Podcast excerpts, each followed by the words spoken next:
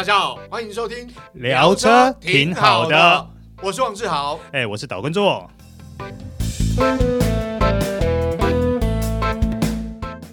Hello，各位听众朋友，大家好，欢迎收听本集聊车挺好的，我是岛叔岛根座。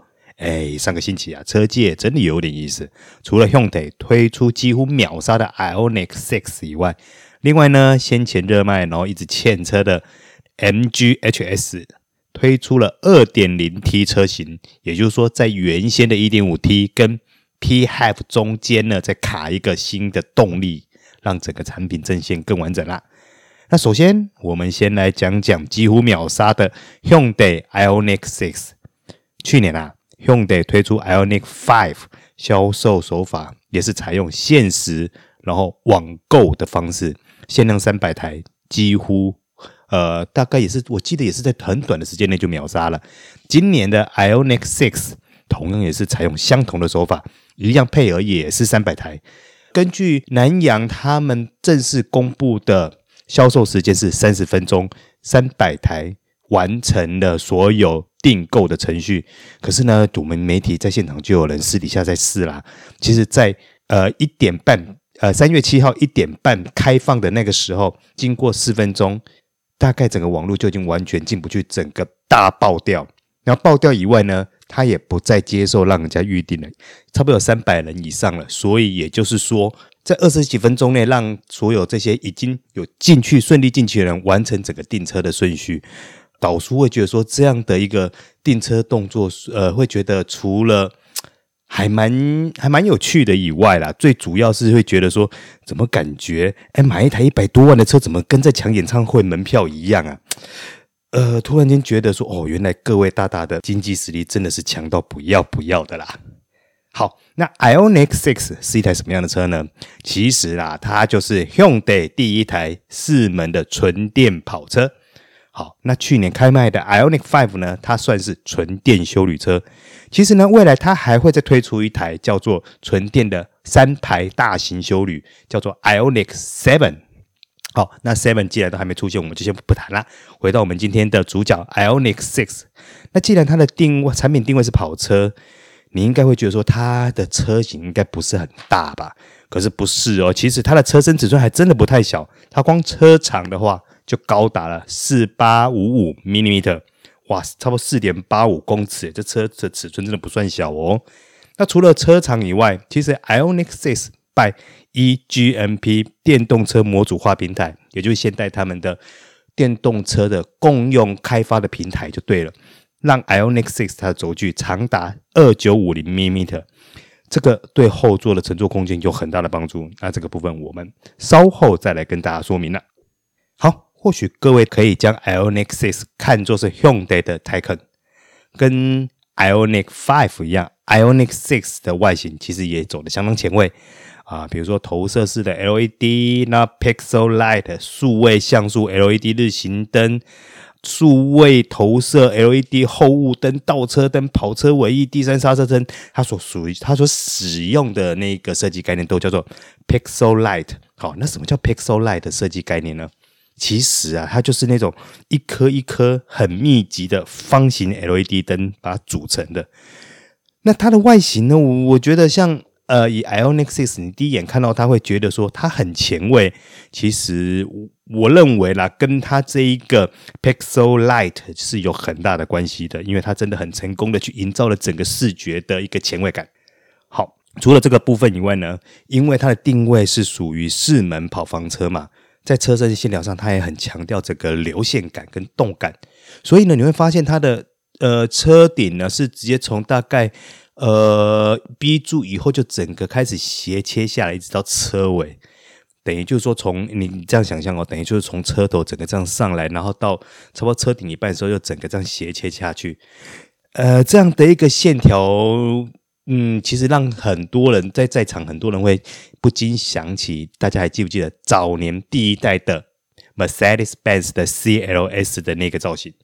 其实，呃，IONIQ 6的侧面线条导书看起来就会有那样的一个似曾相识的感觉。好，那跟外观一样，IONIQ 6的内装造型走的也是简洁的前卫风。其实它跟 Ioniq 5的内装造型大同小异啦，有一些细微差异是有点不太一样。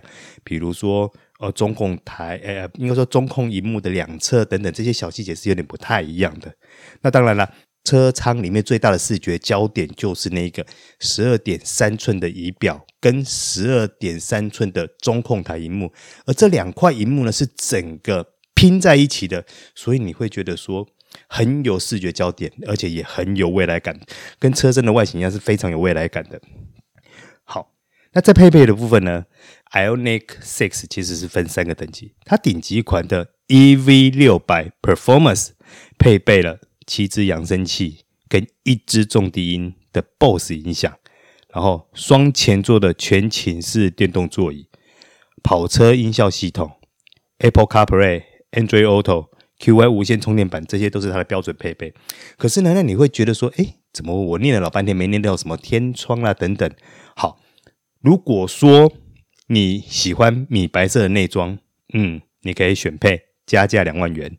如果说你想要天窗跟抬头显示器呢，加价七万元。好，不过呢，我们刚刚提到这两组选配呢，只有 EV 六百以上的等级，包含 EV 六百才可以选。入门款的 EV 四百是没有办法做选配的。刚刚我们讲过，Ioniq 6它的轴距很长，所以相对应的，它的车舱乘坐空间的纵向表现就很漂亮了。尤其在后座，呃，以导叔这种一百七十三公分的身材坐进去，后座膝部要离前座椅背的距离，其实导叔预估最起码超过三十公分，最少最少也有三十公分以上。哇，这个表现就非常的优异。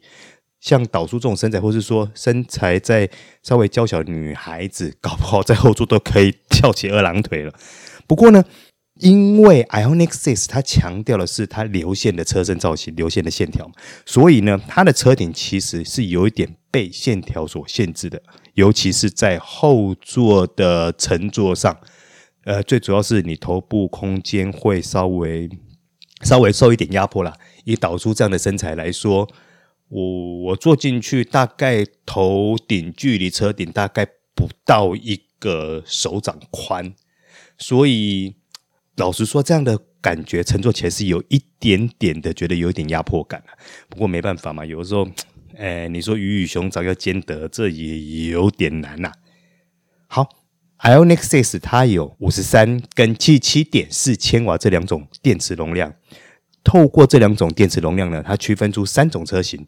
其中呢，入门款的 EV 四百，它配备的就是我们刚刚讲的五十三千瓦的电池，它的最大马力扭力输出是一百四十九匹，三十五点六公斤米，零到一百的加速是八点八秒。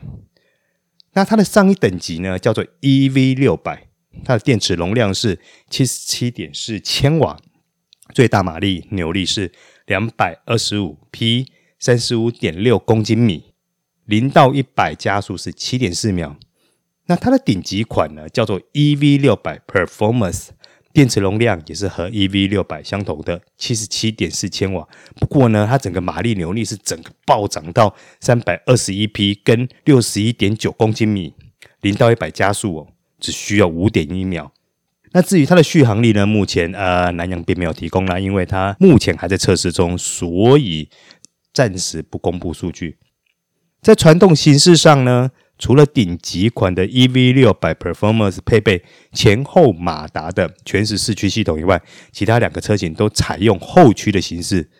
那在主动安全的部分，Ioniq 6配备了 Level Two 的标准。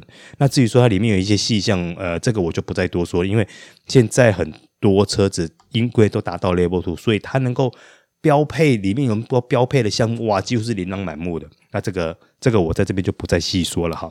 那当然，它全车系采用的是七具气囊，这是标配。好，那虽然今年 Ioniq 6三百台的预定配额已经被订购一空啦，不过我们还是跟各位听众朋友报告一下它的正式接单价：EV 四百一百六十九点九万元，EV 六百。一百九十九点九万元，EV 六百 Performance 两百一十九点九万元。那当然了，因为现在你虽然现在下定，可能也得等一阵子。尤其如果你不是在这三百台的订单以内的话，你可能要等的时间又更久。